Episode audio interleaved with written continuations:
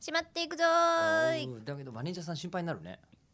私は吉田さんが心配ですえよ中村さんさ、はいあの僕に塗ったはずの,、うんうんあのこのトイレがすごく近くなるクリームっていうのは、マネージャーさんには塗っても塗ってませんか塗ってないで塗っすてない、うんあーでもいいのはありますよっていうのは伝えたことありますけど結構前だから、ってことはでも自発的にもう入手してる可能性ありますよね、あその可能性はありますねそのせでいでもめちゃめちゃ代謝がいい方なので代謝がいいそうヨガとかもやっててあすそうなんだごいそうストレッチとかもしっかりしているで人もなマのネでージャーさんのなんだろううん代謝の良さって普通の,、あのタレントさんって把握してるもんなんですか、ああの飲み会とかよく一緒にいるとうん、うんなんとなんていうこと言わせるんです か知らないよ私のことならいいけどね、うんうん人に及ばせるんじゃないよそういう話をそれもをう言うそれを言うんだったら人に突然あの、トイレが近くなるクリーム塗るのやめてくださいよあでもこんばんは吉田さんはしょうがないもんねそうなんですか代謝悪いからってことですか、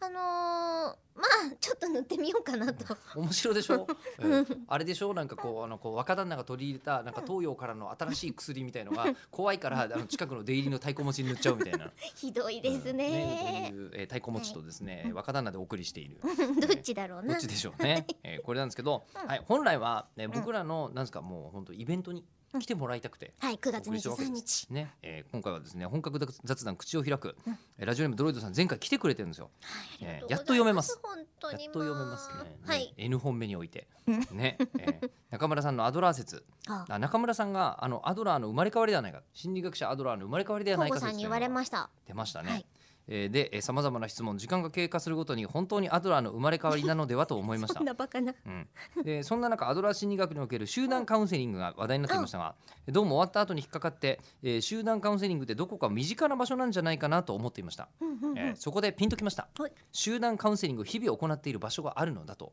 何ですかねそれはえースナックですあねスナックといえば酒を飲みながら愚痴などああだこうだ会話をしながら時間を過ごす場所ですが、えースナックのママがいわばアドラー的ポジションであると思いますはいはいね スナックという大人の場で時間を交わすと嫌な思いが消える不思議さ、はい えーはこれはまさに集団カウンセリングの場なんだと思いました、いなるほどねうんあーああ中村さんの無類のスナック感ありますよね